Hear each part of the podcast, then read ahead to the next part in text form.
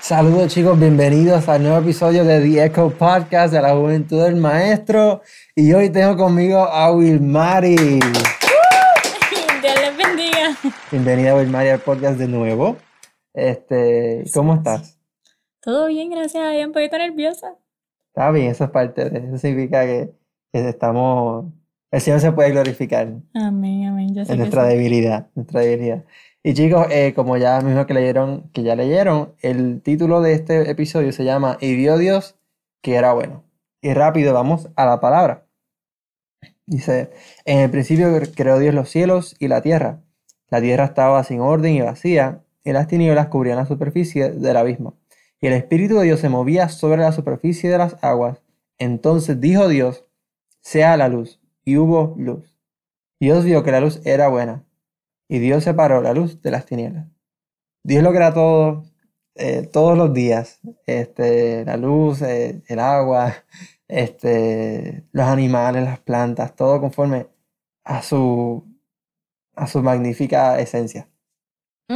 Y después dice, y dijo Dios, hagamos al hombre, a nuestra imagen, conforme a nuestra semejanza, y domine sobre los cielos, después sobre los cielos no, sobre todo lo que hay en la tierra, y creó Dios al hombre a imagen suya, a imagen de Dios lo creó, varón y hora. Y Dios los bendijo. Y a lo último del, del capítulo, Dios dice, y vio Dios que todo era bueno en gran manera. Cuando fuimos creados, el Señor nos creó en esta, en esta comunión tan perfecta con Él. Y todo lo que para que algo pueda tener comunión con Él tiene que ser santo, limpio, tiene que ser como Él para que pueda compartir con Él. Eh, y cómo Dios nos creó tan perfectamente para vivir con Él y para ejercer su dominio aquí en la tierra. Pero ¿qué sucede? El hombre falla. Las dos, el hombre y la mujer. exacto.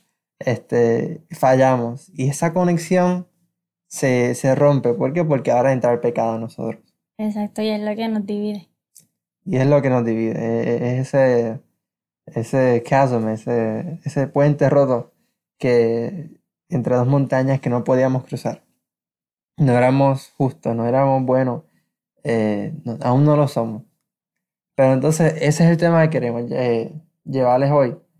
Y es que en medio de todo, de esta rota comunicación con el Señor, y en medio de este estado tan pecaminoso, tan caído del Señor, del hombre, llega Jesucristo a morir por nosotros en esa cruz. Exacto, a, como a unir ese puente. A unir, a unir ese puente que estaba roto, a poder eh, brindarnos esa comunicación directa con el Padre por medio de Él. Exacto, que, que nosotros no podíamos, porque, repito otra vez, no somos buenos. Pero ya, ya, van a ver por qué digo que, que y Dios que era bueno. Entonces sucede todo esto y, en esa cruz todos nuestros pecados, y ya, ya ustedes saben la historia, pero esta historia, esto es lo que nos, como iglesia lo que nos toca contar. Eso fue lo que nos envió Jesús a contar. este, y todos nuestros pecados fue sobre Jesús. Y cuando Él muere, algo bien importante sucede, de todas, de todas las cosas que suceden. Y es que en Mateo 27, 51 dice que el velo fue rasgado. Y ya esa conexión fue restablecida. Porque pues eran con muchos rituales y, y sumo sacerdote solamente podía entrar una vez al año y si no, pues podía hasta morir. O sea, eh, yo sé que ellos lo... Es, mira cómo había que entrar ante la presencia del Señor Santo. Este, que amarraban al, al, sacerdote, le ponían una soga. Y cuando entraba, este, si, es, si él no salía, pues los sacerdotes pues tenían que calarlo porque a lo mejor había muerto. Hay que sacarlo. Y no es porque Dios lo, lo mataba porque era malo, sino por el pecado que había en todos nosotros. Y ahora, como dice la palabra, ahora nos acercamos confiadamente hacia el trono de la gracia para alcanzar misericordia en el, y oportuno socorro. Eh, eso nos lleva, y, perdón, como dice en Romanos 5.8, que ahora pues justificados por la fe. tenemos paz para con Dios. Y por medio de esta fe tenemos entrada a la gracia en la cual estamos firmes. Y eso es lo que nos lleva al punto, lo que nos lleva al punto. Que dice también en 1 Corintios 5, 17, que todo aquel que viene a Cristo, nueva criatura es. Las cosas viejas pasaron. Aquí todas son hechas nuevas. Pues Mari, yo pienso que mucha gente en Cristo sigue aún cargando con muchos errores que cometió en el pasado y sigue descualificándose. Dice, ay, Dios no lo puede hacer conmigo, pero Dios debe habrá perdonado. Dios no puede perdonar eso. Y a veces deja también que el enemigo le recuerde, mira, tú hiciste esto, tú hiciste lo otro. Este, y cómo tú piensas que Dios te puede perdonar y que tiene planes con tu vida, como eso, si tú con tu historial. Yo creo que todos, todos somos como víctimas de eso, en, en algún punto. O sea, como que a veces el enemigo trata de, de atacar por esa fibra como sensible y, y de culpabilidad, porque yo creo que también eso pasa mucho actualmente y yo creo que, ¿verdad? Es el, se puede decir que es uno de los motivos por los cuales muchos, por lo menos de jóvenes, se, se alejan, porque piensan que como que ya no hay perdón. Es como que no, yo estoy como que estoy tan y tan sucio que como que Dios no se va a voltear a, a mirarme y como que no me siento como que Él tan siquiera puede escucharme. Yo, yo estaba escuchando una sierva del Señor que nos estaba predicando y dijo, es como si uno, cuando la gente no quiere ir a la iglesia porque se siente sucio, es como si, ay no, no voy a la bañera porque estoy muy sucio. Exacto, tienes que ir porque te tienes que limpiar. Ese es el punto, que ahora, ahora tenemos esa gracia, que cuando venimos al Señor y nos arrepentimos, dice la palabra que Él echa nuestros pecados a lo, profundo, del mar que somos, si nos arrepentimos, dice la palabra, si confesamos nuestros pecados, Jesús es fiel y justo para perdonarnos y limpiarnos de toda maldad. Es como un, un quote que vi los otros días, este, que dice como que la iglesia no es un, no es un museo de santos, es un hospital para pecadores. o sea, cuando tú te sientes mal, tú buscas ayuda, tú buscas como que las medicinas para sentirte bien. Pues es lo mismo, o sea, cuando tú te sientes como que así de mal, así de sucio, es cuando tú vienes. Y como que en lo personal, eh, yo creo que cuando, o sea, uno siempre tiene que orar, ¿verdad? Y, y tener esa relación con Dios y, y, y, ¿cómo te digo? Como que constantemente en las cosas buenas. Pero yo digo que casi siempre como que, como cuando viene el momento fuerte, cuando viene la situación, la tribulación, es cuando más como que yo considero que uno se aferra a Dios. Y, y como que a veces pienso un poco en lo triste, que es como esos jóvenes que no se atreven a venir y entonces constantemente están pasando por muchas situaciones y no como que no pues como que no tienen ese refugio porque su mirada está o está puesta en otra cosa o piensan que, que Dios no los ama lo suficiente. O no, les va a responder a su, oración. Yo, yo, he escuchado de, de, jóvenes que han dicho, sí, pero es que cuando yo oro, cuando peores cosas me pasan. Tú sabes que, eh, no sé por qué me viene a la mente, eh, hace, hace literalmente como dos meses atrás, eh, mi hermano tuvo un accidente y su cuadro clínico era, era uno fatal, era uno de poca esperanza, era como que aquí no hay mucho que buscarle. Y yo recuerdo que como en el momento en el que yo me entero, como que lo primero que yo hago, obviamente, es como que, Señor, es como que me aferro y yo, Señor, o sea, yo necesito como que tu milagro y, y o sea, no les voy a mentir, en, en un momento dado como que sentí como que ese miedo y recuerdo que estaba hablando con, con unas amistades a las que constantemente les escribía como que me está pasando esto y recuerdo que les envié un voice en mi desespero, diciéndole, yo necesito que ustedes me ayuden a orar porque yo siento que yo hablo y Dios no me escucha. Yo me sentía como en ese... Wow. Y, long story short, o sea, ese accidente es como que el milagro, o sea, es el milagro de mi vida y Dios lo hizo, literal. Wow, qué poderoso, Irmar. Y ciertamente, en el otro lado acá estuvimos, estuvimos orando y, y tú siempre enviándonos, pues, como, mira, ya hermano está mejor, ya enviando fotos, lo que tú posteas también por Instagram, este, y ciertamente como el Señor ha hecho ese milagro. y, y, con esto quiero decir que mm, como que no porque nosotros estamos dentro de, pues, de lo que es el Señor, este, no es que todo es perfecto, porque realmente no lo es, pero tenemos en qué refugiarnos. O sea, tenemos a dónde mirar, tenemos a quién llamar en el momento en el que lo necesitamos.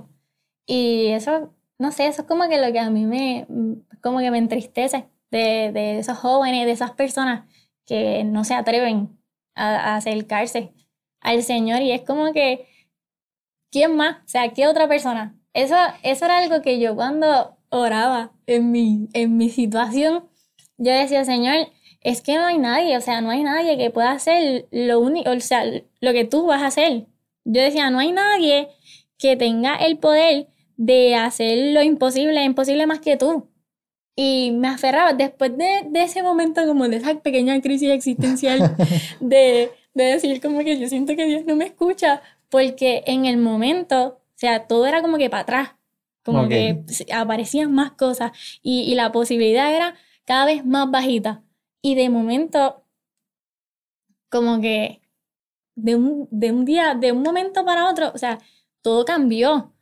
Literalmente la nada. Entonces ahí la, yo digo que, no sé si decir, pero la oración como que cambia también y mi enfoque también cambia. Wow, en, es importante. En pasar de, del miedo a lo que es la confianza en el Señor, porque realmente a eso era lo que me aferré, o sea, yo estaba tan confiada y, y, y en mi llanto y mi desesperación, pero estaba confiada de que el milagro estaba hecho. Wow, qué poderosa esa fe que el Espíritu Santo trae en medio de la situación tan difícil. Eh, Jesús está en la barca. Literalmente. A lo mejor alguien tiene que oír eso, que Jesús está en la barca. Literal. Y, yo, de, disculpando que te interrumpa, y yo creo que a mí mi historia, mi historia favorita, no sé si tenga mucho que ver, mi historia favorita es la historia de, de Pedro, cuando Pedro camina sobre las aguas. Entonces, según la manera en la que yo veo, o sea, mientras Pedro tiene su mirada fija en Jesús, él está caminando. Uy, entonces no hace, más, no hace más que él empezar a fijarse en qué es lo que está pasando a mi alrededor y lo primero que hace es hundirse.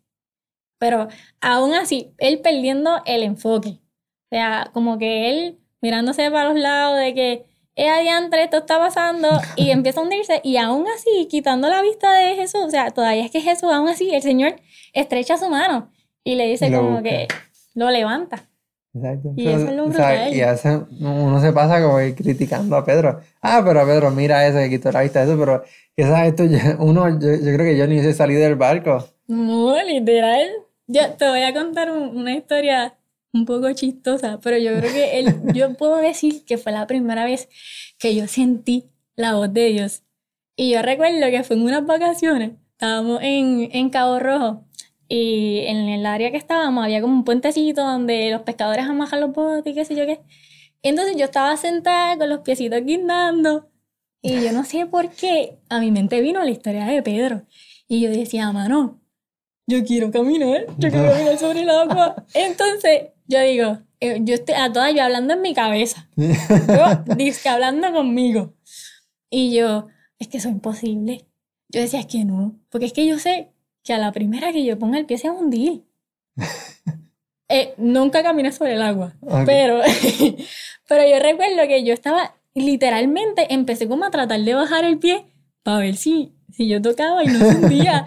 Y de momento como que lo subí y dije como que, no, como quien dice, se va a hundir. Y en ese momento, literalmente yo sentí como que la voz de Dios que me dijo, ¿estás creyendo lo suficiente? Y para, bueno, el corazón se me subió a la garganta y empezó a latir muy rápido. Y yo como, toda era muy, muy prematura en todo esto, me asusté y me paré después y me fui. Pero como que a los años a los años de haber pensado en eso y decir, wow, o sea, como que Dios mismo me confronta y me dice, estás creyendo lo suficiente. O sea, la misma palabra dice que granito de mostaza, una fe como un granito de mostaza puede mover una montaña. Pero no se necesita tanto para acercarse al Señor, no se necesita... Es como que tan mínimo y, y, y todo lo que viene después es tan grande y las cosas que Dios hace eso me acuerda un versículo que no, no tenía en las notas, pero en Hebreo 11 dice que no sé si es 11 o el 12, que dice que todo aquel que, que- como el que quiera ese encuentro con Dios tiene que tener fe. Por ejemplo, sin fe es imposible agradar a Dios, porque el que el, el que quiera ver a Dios tiene que creer que le hay. Y ah, que, que cosa bien importante tener esa fe a todos aquellos que de verdad, que por cualquier situación, sea un error que cometieron, eh, eh, algo que les sucedió, se sienten como que no se sienten dignos de venir a la casa del Señor o, o de simplemente elevar una oración, ay, Dios no me va a ver. No- Pues les queremos decir que para eso es el Evangelio, para eso vino Jesús, a arreglar, a atar los nudos, a hacer a Él mismo ser el puente, porque Él es el camino. Y dice que nos acercamos confiadamente a su trono y con fe, y que si lo hacemos con fe vamos a poder ver ese poder de Dios tan maravilloso. Y les queremos decir que cuando venimos a Cristo, Él nos lava, Él nos perdona y nos hace nuevas criaturas. ¿Saben qué? Cuando venimos a Él, somos, dice la palabra que somos hechuras suyas, creados en Cristo Jesús. Y yo no sé, Wiwi, pero en Cristo no hay nada muerto, en, en Cristo no hay nada sucio, porque Él no cambia, en Él no hay suciedad, en Él no hay fracaso, en Él este, no hay derrota. Somos, si somos hechos en Cristo, pues ¿para qué nos estamos preocupando? Somos justificados, somos amados, somos aceptados, somos hechura suya. Y como Dios es el que califica, Él nos califica como buenos otra vez. No, no buenas personas. No, o sea, tengan eso. Aún, aún hace falta el arrepentimiento. Y yo pienso que alguien que entienda esto lo va a saber. Eh, nadie que lo saque fuera de contexto. Que todo aquel que de verdad cree en Jesús y ha sido transformado reconoce la necesidad que tiene de arrepentimiento, pero también reconoce la obra que el Señor ha hecho en su vida. Así que si has venido a Cristo, por favor no dudes. No dudes en lo que el Señor ha hecho en tu vida. Cuando oraste eh, y cuando, cuando fuiste bautizado en las aguas, cuando de verdad decidiste seguir a Jesús, tu historial fue borrado, no importa lo que haya sucedido, y Dios te califica como bueno. Así que no califiques como malo, o tú mismo no te descalifiques, porque piensas que tus errores no, no, ya Dios te calificó como bueno, ya Él te calificó suficiente para lo que tiene en tu, en, en tu vida.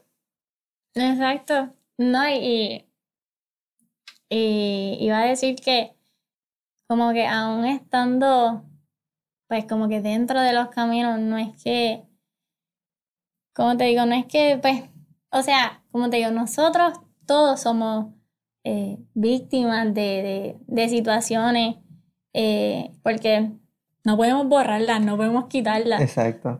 Y estamos en el mundo. Pero yo quiero, quiero decirte que, o sea, lo que Dios comienza, comienza. Ay, espérate. Lo que Dios comienza, Wiwi, ¿qué pasa con lo que Dios comienza? Exacto. Lo que Dios comienza, Dios lo termina. O sea, Dios no deja nada incompleto, no deja nada a mitad. Y, ¿cómo te digo? O sea, como que tampoco, si te alejaste en, en algún momento, o sea, puedes, puedes volver. O sea, en el momento que tú te sientas listo, o sea, Dios siempre tiene los brazos abiertos y qué mejor, o sea, qué mejor que, que aferrarte a Dios, porque yo sé que por más que tarde, o sea, porque a veces, eh, a veces nosotros le, le pedimos cosas a Dios y, y como que a veces queremos verlo ya, Sí, ahora. pensamos y- que y- estamos en ese servicarro de McDonald's. Exacto. Y no, no tiene, es, es en el tiempo de Dios porque es que el tiempo de Dios no falla nunca.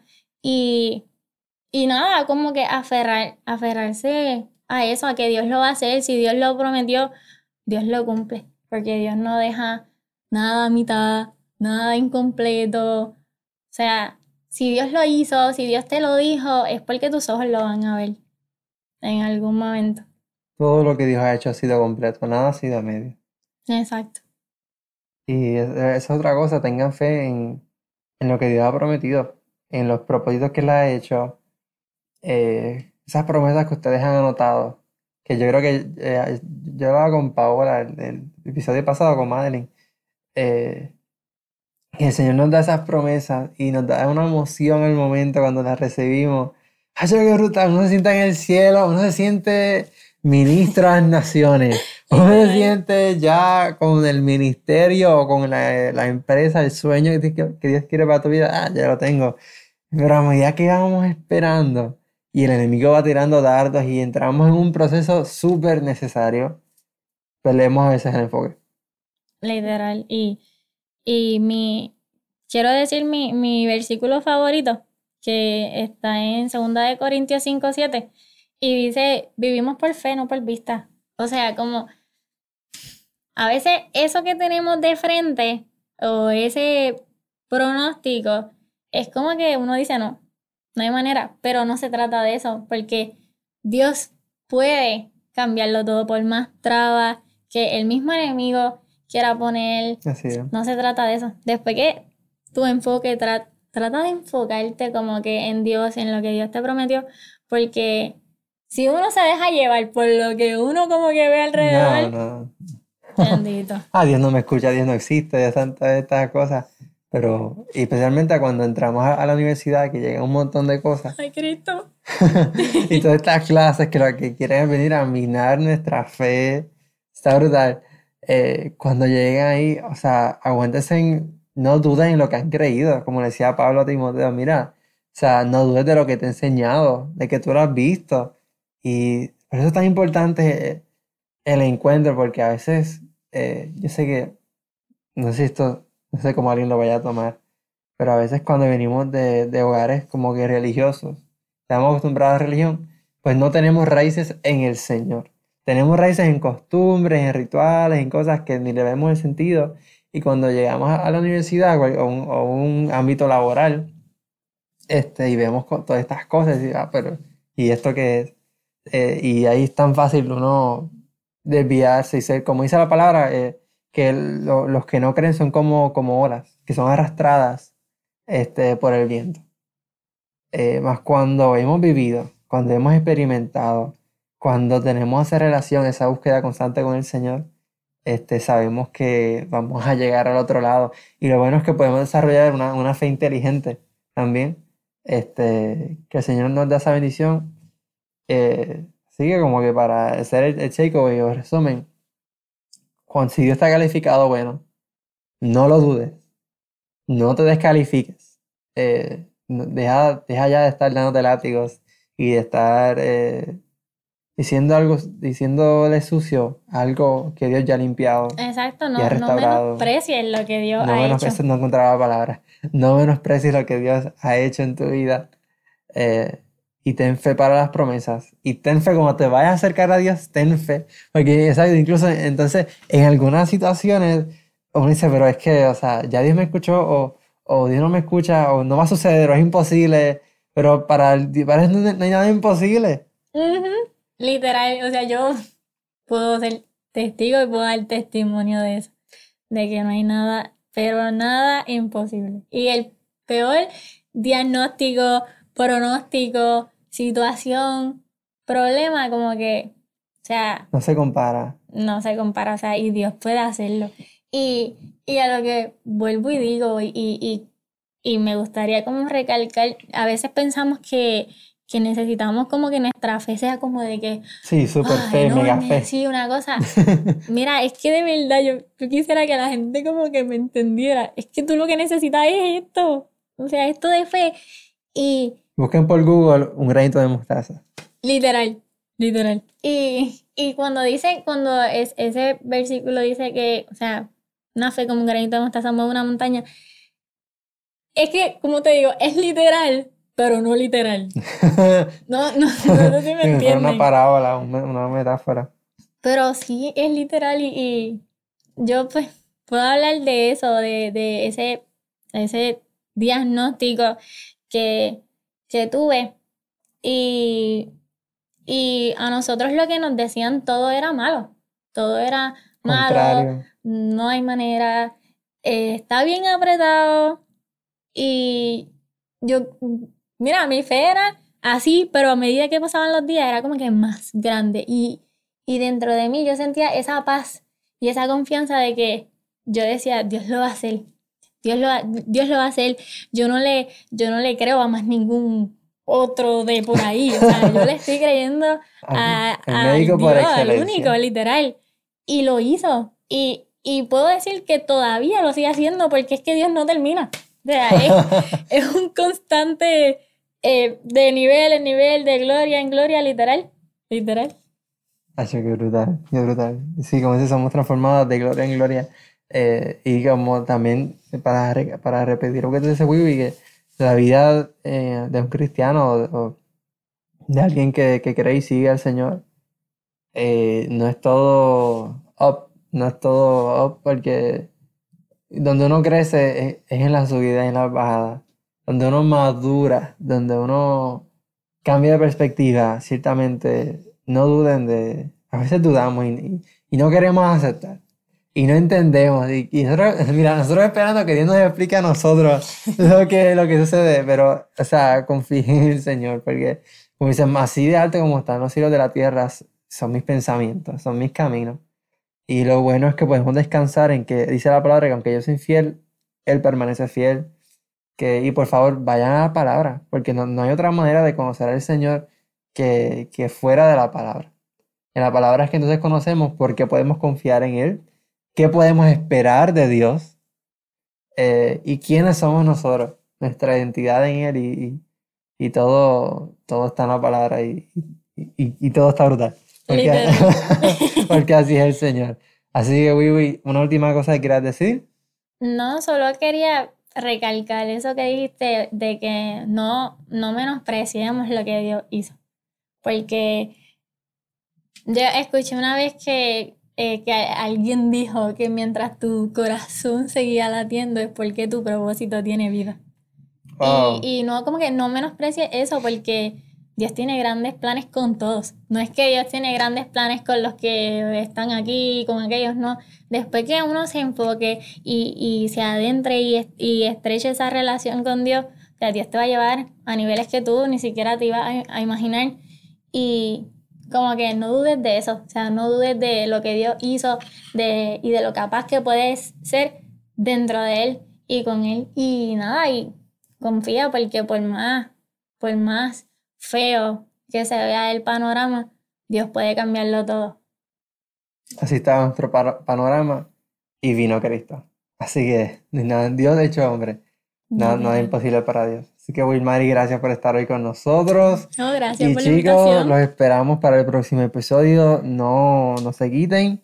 Este, sigan creyendo y sigan suscritos a este podcast. Así que, follow the echo. Nos vemos, chicos.